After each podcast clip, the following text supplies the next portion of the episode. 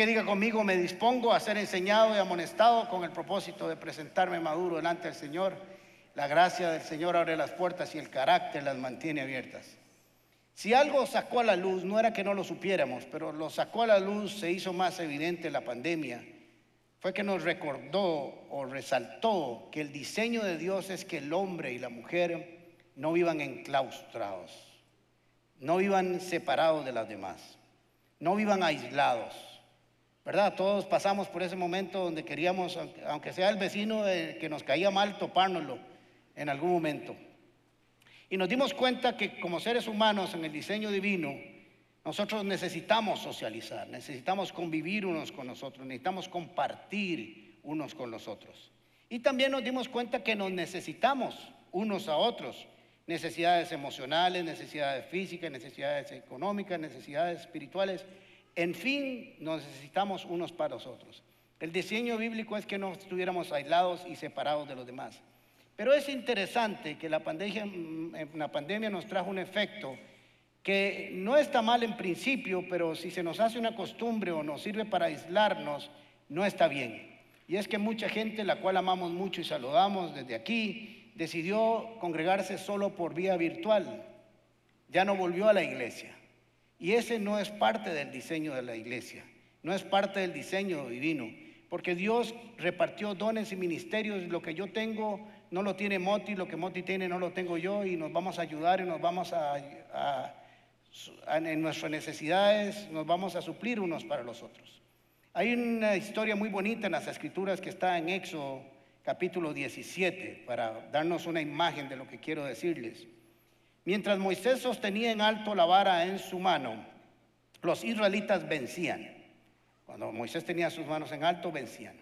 Pero cuando él bajaba la mano, dominaban los amalecitas. Pronto se le cansaron tanto los brazos que ya no podía sostenerlos en alto. Así que Aarón y Ur le pusieron una piedra a Moisés para que se sentara. Luego se pararon a cada lado de Moisés y le sostuvieron las manos en alto. Así sus manos se mantuvieron firmes hasta la puesta del sol. Y como resultado, Josué aplastó al ejército de Amalek. Miren qué interesante porque tenemos una, un hermoso cuadro donde podemos entender cómo funciona la iglesia. Josué con el ejército, con espada física, con escudo físico, se estaba volando Lima abajo, pero su fortaleza y su poder dependía de alguien que estaba levantando sus manos al Señor. ¿Me siguen? ¿Pueden imaginarse eso? Peleando el ejército abajo, Moisés en lo alto, con sus brazos en alto, pero Moisés se cansaba, era humano. Así que bajaba sus manos y cuando bajaba sus manos Josué comenzaba a decir, ¿qué está pasando? Moisés bajó sus manos, estamos perdiendo. Entonces Moisés no subió solo, subió con Ur y Aarón y ellos le sostuvieron las manos, le pusieron una sillita y una piedra y ellos vencieron. Si Moisés sube solo, vamos a suponerlo, y se le cansan sus brazos y no tiene quien se lo sostenga, Israel pierde con un daño emocional, con un daño físico, con un daño económico, con un daño militar terrible, porque había subido solo. Así somos usted y yo. La iglesia, unos están con la espada, otros están orando, otros están sosteniendo las manos, otros están haciendo un montón de cosas y todos nos vemos beneficiados con lo que cada uno de nosotros hace por el reino de Dios. La iglesia no fue diseñada para individualismos, no fue diseñada para que los hombres y las mujeres caminaran solos, sino que camináramos en grupo. Vamos a estudiar este pasaje de Santiago, capítulo 5. Santiago es una carta muy práctica. Si usted la quiere leer, son cinco capítulos, lo lee muy rápido y tiene consejos muy prácticos que usted debe aplicar. Santiago, capítulo 5, versículo 13. ¿Está afligido alguno entre ustedes? Que ore. ¿Está alguno de buen ánimo? Que cante alabanzas. ¿Está enfermo alguno de ustedes? Haga llamar a los ancianos, a los líderes de la iglesia para que oren por él y lo unjan con aceite en el nombre del Señor. Y la oración de fe sanará al enfermo y el Señor lo levantará. Aquí Santiago toca dos grandes debilidades de la iglesia. Y no solo es de, de algunos, sino de todos. La oración y la alabanza. No nacimos con ese don de orar y alabar al Señor naturalmente. Es algo que aprendemos, es algo que se siembra, es algo que se practica, es algo que hay que compartir con nosotros para que se vuelva parte de nuestras vidas. No nacemos con una alabanza en nuestra boca, tenemos que aprender. Y de hecho, muchos de nuestros padres nos mandaron de castigo a orar o a rezar, como decían nuestros papás. Imagínense qué terrible que la oración o, el rezar fuera un castigo. Y cuando uno crece no quiere verlo ni en pintura, porque nos lo enseñaron mal. Somos inconstantes y no perseveramos en la alabanza de la oración. Pero Santiago dice, cuando usted esté en alguna de estas tres situaciones, lo que tiene que hacer es lo que yo le voy a aconsejar, dice Santiago. Ahora quiero hacer una pequeña encuesta para saber si esta enseñanza tiene aplicación o la gente está en la misma sintonía que Santiago. ¿Quiénes están pasando por un momento de aflicción? Un momento difícil. No tiene nada de malo. Levante sus manos. Bájelas. ¿Quiénes están pasando por un buen momento? Que tampoco tiene nada de malo. Toda su empresa, su familia, todo está funcionando. Gloria a Dios, bendito sea el Señor por eso. ¿Quiénes están enfermos? Pues entonces significa que esta enseñanza es para todo el mundo. Porque si usted no está en el primero, está en el segundo, está en el tercero. Y si no está en alguno de esos tres, está muerto. Algo, algo, un espíritu raro está aquí visitándonos.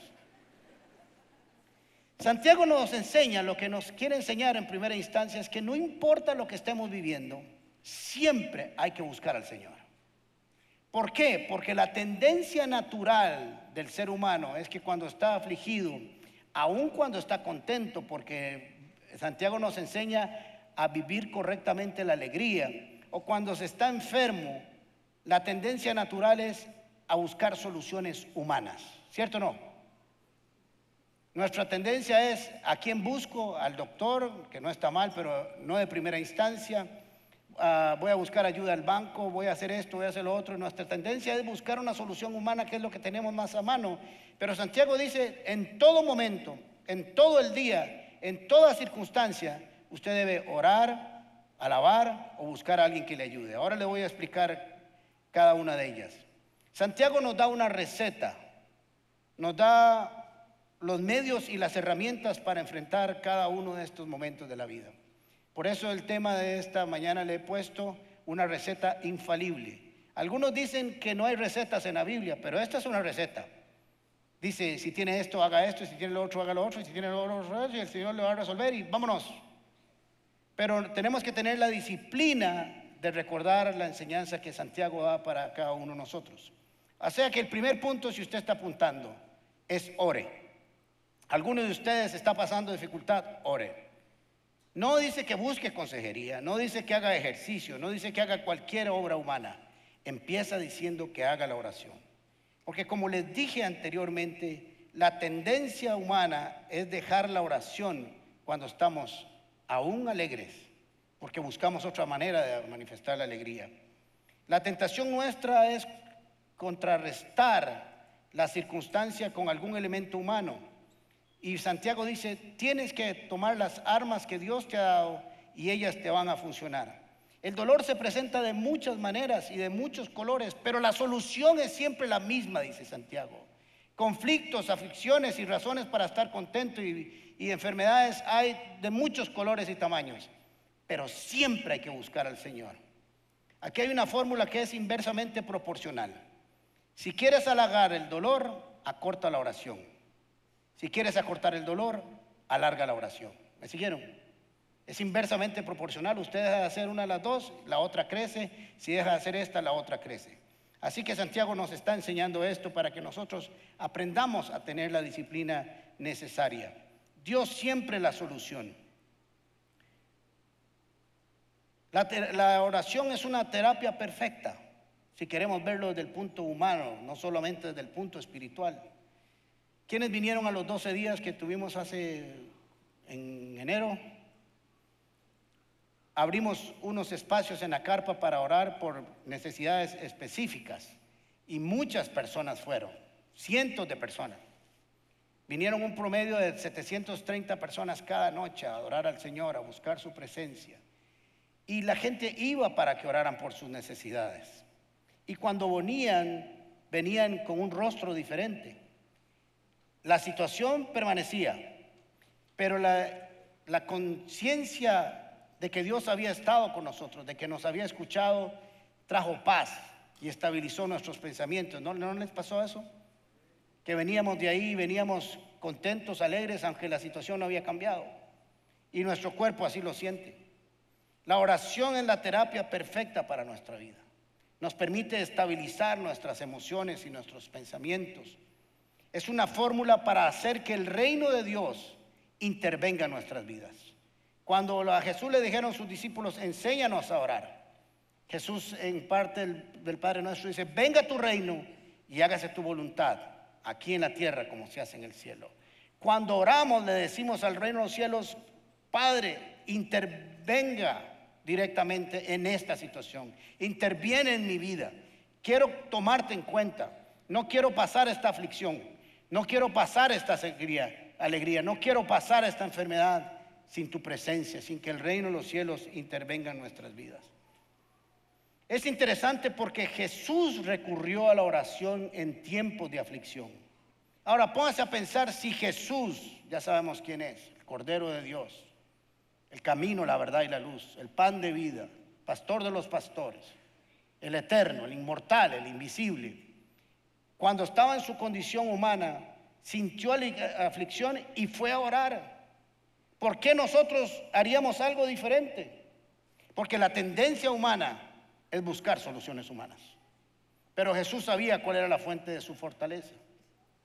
Mateo capítulo 26, versículo 36 en adelante dice, Luego fue Jesús con sus discípulos a un lugar llamado Getsemaní y les dijo, siéntense aquí mientras voy más allá a orar. Jesús se llevó a Pedro y a los dos hijos de Zebedeo y comenzó a sentirse triste y angustiado. ¿Se imagina lo que podía estar viviendo Jesús para que él mismo reconociera que estaba triste, afligido, angustiado? Es tal la angustia, le dijo Jesús, que me invade, que me siento morir, les dijo. Imagínense lo que podía estar sintiendo Jesús. Quédense aquí, manténganse despiertos conmigo. Jesús les dijo, necesito compañía. Necesito la compañía de Dios. Voy a buscar al Padre. Pero para eso los traje, para que me acompañen, porque no es bueno andar solo. Yendo un poco más allá, se postró sobre su rostro y oró, Padre mío, si es posible, no me hagas beber este trago amargo, era la cruz pero no sea lo que yo quiero, sino lo que tú quieres o lo que quieres tú. Luego volvió donde estaban sus discípulos y los encontró clamando y orando y pegando gritos y adorando. Estaban rodeados. Porque esa es nuestra tendencia humana. No pudieron mantenerse despiertos conmigo una hora. Ni una horita. Pero bueno, no los regañó, nada más les dijo por si acaso más adelante van a tener que orar por sus propias vidas y ahí sí van a tener que estar despiertos muchas horas. Porque no es lo mismo cuando me duele aquí el pellejito que cuando duele el de otro. El consejo de Santiago es permanezca orando, siga orando y ore, no importa lo que pase. Porque si dejas de orar, ¿sabe qué empieza a pasar en nuestras vidas? Que nos comenzamos a amargar por la situación y comenzamos a quejarnos y comenzamos a murmurar, comenzamos a hablar y comienza a haber enojo en nuestro corazón porque no está ministrado por la presencia de Dios con nuestra oración. Si, usted ha dejado, tuvo una vida o ha tenido una vida de oración constante y de pronto deja de hacerlo por alguna razón, usted mismo lo siente.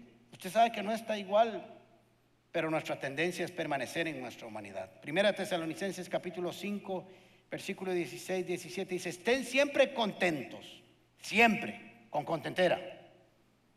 Y oren en todo momento. ¿Cuándo hay que orar? En todo momento. Sea que las cosas estén bien o sea que las cosas estén mal. Porque Dios lo que quiere es que dependamos de Él. Un antiguo refrán dice, una pena compartida es menos pena. Y una alegría compartida es más alegría. Qué bonito. No es lo mismo estar solo, eh, triste, acompañado, que triste solo. Por eso tenemos que tener una comunidad de fe. Por eso tenemos que pertenecer a una iglesia local. Por eso tenemos que pertenecer, a un grupo de servicio. Porque ahí nos fortalecemos, ahí nos ayudamos, ahí ponemos los dones a funcionar y los ministerios. Necesitamos aprender a depender de Dios en todas circunstancias. Lo segundo que Santiago recomienda es que cante alabanzas. ¿Está alguno en buen ánimo? Contento, alegre, feliz, gozoso, todo le está yendo bien. El verbo que utiliza en el original es salmé, como rapé, pero no tiene que ver uno con otro. Dice, cante salmos. ¿Por qué? Porque el libro de los salmos es un libro de cantos. Y, Santiago dice, ¿está alguno alegre? Que se le note que está alegre. No porque está tapiz, sino porque está adorando al Señor. Y que la gente se dé cuenta que usted está siendo bendecido y que en medio de la bendición, cuando estuvo afligido lo vieron orando. Pero cuando tiene victoria lo vieron cantando. Porque por lo general a veces nos ven llorando cuando nos da mal, pero cuando nos va bien no damos testimonio de que el Señor nos ha levantado. Y lo que hacemos es un fiestón en la choza. Suena muy evangélico, pero deberíamos de hacer un culto de adoración cuando nos va bien, para que todo el mundo se dé cuenta de dónde viene nuestra bendición. Salmeen, canten. No cante Shakira, el despecho Shakira, porque se va a hacer cada día más plata. Si estás pasando por una buena temporada, si estás feliz, dice Santiago, canta. Alaba al Señor. Cósate, que la gente se dé cuenta y que tu espíritu se alegre. En la Biblia no hay tal alabanza silenciosa. Todo el concepto de alabanza en la Biblia tiene que ver con bulla, con alboroto, con salterio, con arpa, con los instrumentos que habían en aquel tiempo. Era un fiestón Traigan bajo, baterías, guitarras, saxofones, trompetas, lo que sea, y canten al Señor. Pero no existe en la Biblia una tal alabanza silenciosa. Y cuando estamos alegres, cuando estamos felices, se tiene que notar. Has cambiado mi lamento en baile, me vestiste de alegría por eso a ti cantaré gloria mía y no estaré callado. Jehová Dios mío, te alabaré, cambiado mi lamento en baile. Jehová Dios mío, te alabaré.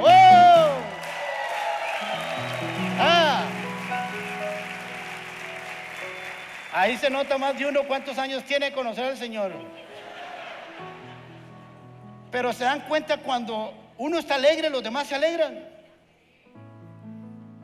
Tal vez algunos de los que cantaron conmigo están pasando por un momento difícil, pero ese tiempo les levantó. Aprenda a volar, aprenda a cantar. A la iglesia se viene arrastrado, pero aquí las cosas cambian. Tercero, ¿está alguno enfermo entre ustedes? Haga llamar a los líderes, ancianos en aquel momento. Está aquí Ernesto todavía en los, eh, en los monitores. Haga llamar a los líderes de la iglesia para que oren por él y lo unan con aceite en el nombre del Señor. ¿Está alguno afligido? Ore. ¿Está alguno feliz? Cante.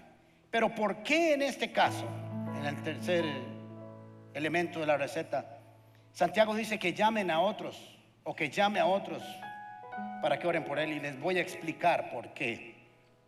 Es muy importante las palabras en el original que a veces no tienen traducción en español. Pero la idea de esta palabra enfermo no es alguien que está enfermo solo físicamente.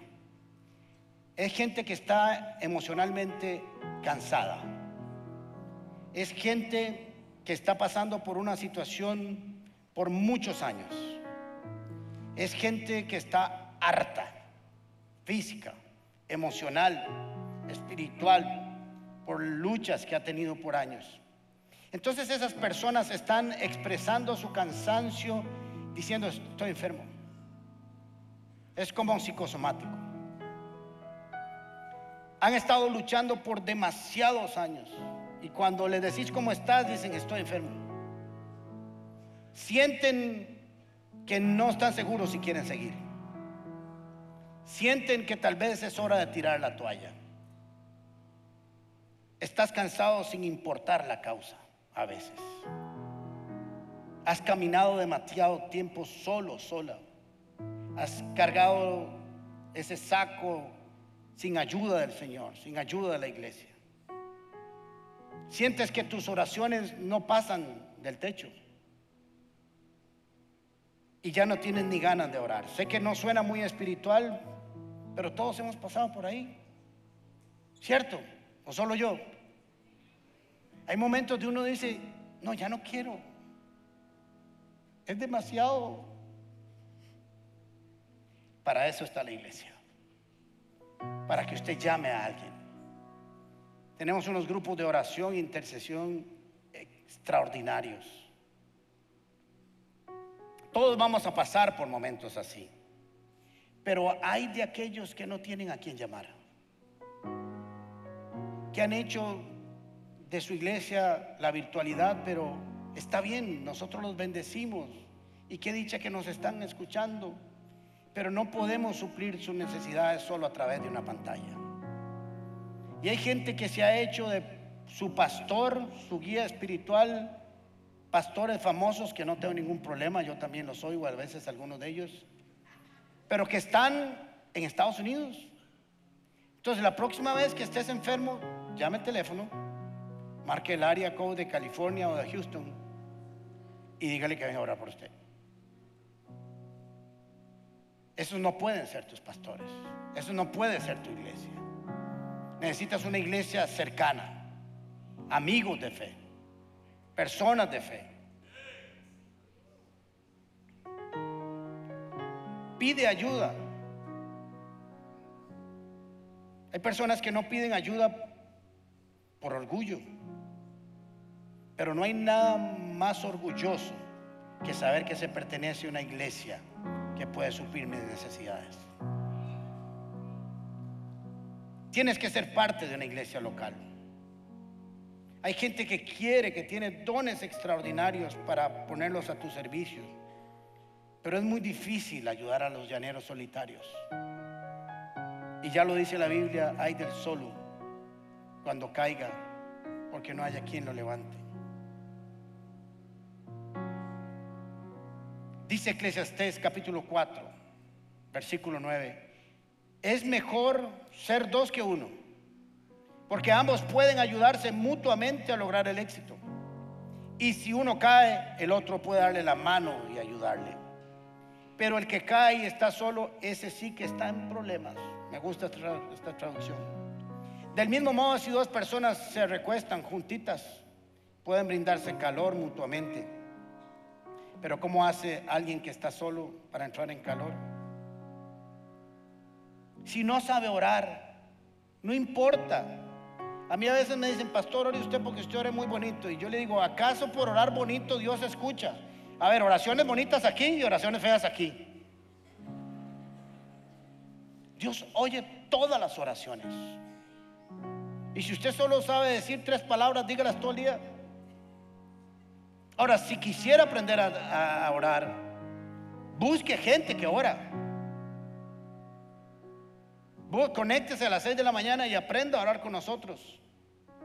Venga los miércoles. Diga, yo necesito que me enseñen a orar. Busque un grupo, participe en un grupo de fe.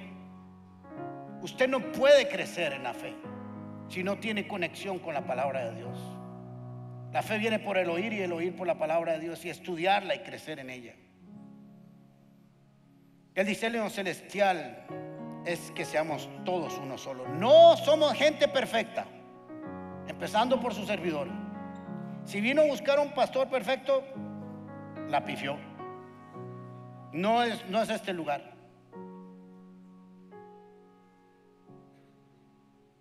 Y la iglesia no está llena de gente perfecta.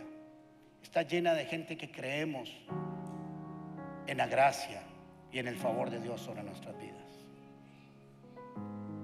Hay personas que son agujeros negros, solo para adentro.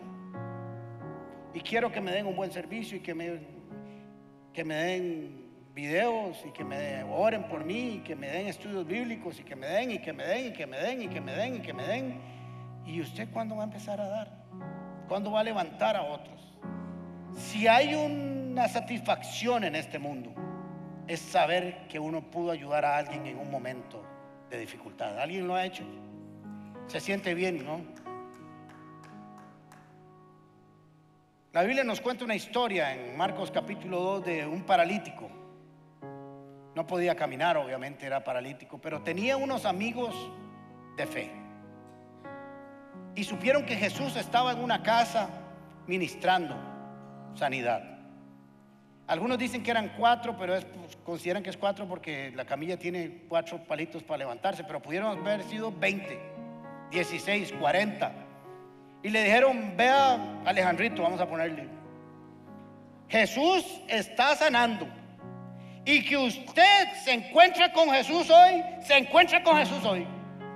Y usted no puede caminar, pero aquí está hay 40 patas que lo van a llevar.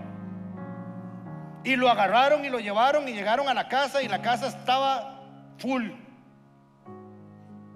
Y dijeron como buenos evangélicos, si hubiera sido el Señor habría campo. Ese discurso evangélico tan raro que tenemos. Si el Señor hubiera querido, Jesús sale a toparse con nosotros. No dijeron, no hay campo, levantaron así la vista y dijeron, por el techo baja. Y rompieron el techo y lo bajaron. Y Jesús estaba ministrando así, y en eso a bajar. Y la nueva traducción de Alejandro dice, Jesús dijo, qué buen toque el de estos chavales. ¿Cómo me cuadro? Hace muchos años cuando teníamos el templo donde está Choppers, yo iba a dar una, enseñanza de, de, ese pasaje y entonces conseguí una camilla y un maniquí lo preparé y lo dejé guindando una noche para bajarlo al día siguiente. Y Reader, que tiene como 40 años de trabajar con nosotros, dice que está limpiando una noche y vuelve a hacer así, y veo algo colgando, dice que hello. Dice, nadie me avisó que iba a haber un muerto guindando ahí. Jesús dice que lo sanó por la fe de los que lo trajeron. Porque cuando estamos cansados, cuando estamos agotados con esta hipótesis del, punto 3, la verdad es que no tenemos muchas ganas de hacer algunas cosas. Pero no se vaya de la iglesia. Llame, busque, que siempre habrá gente que quiere ayudarle, levantarle. Versículo 15 dice, la oración de fe sanará al enfermo y el Señor lo levantará. Lo levantará porque su estado de ánimo estaba caído, ya no quería seguir, estaba agotado, sentía que el teléfono del Señor siempre está ocupado.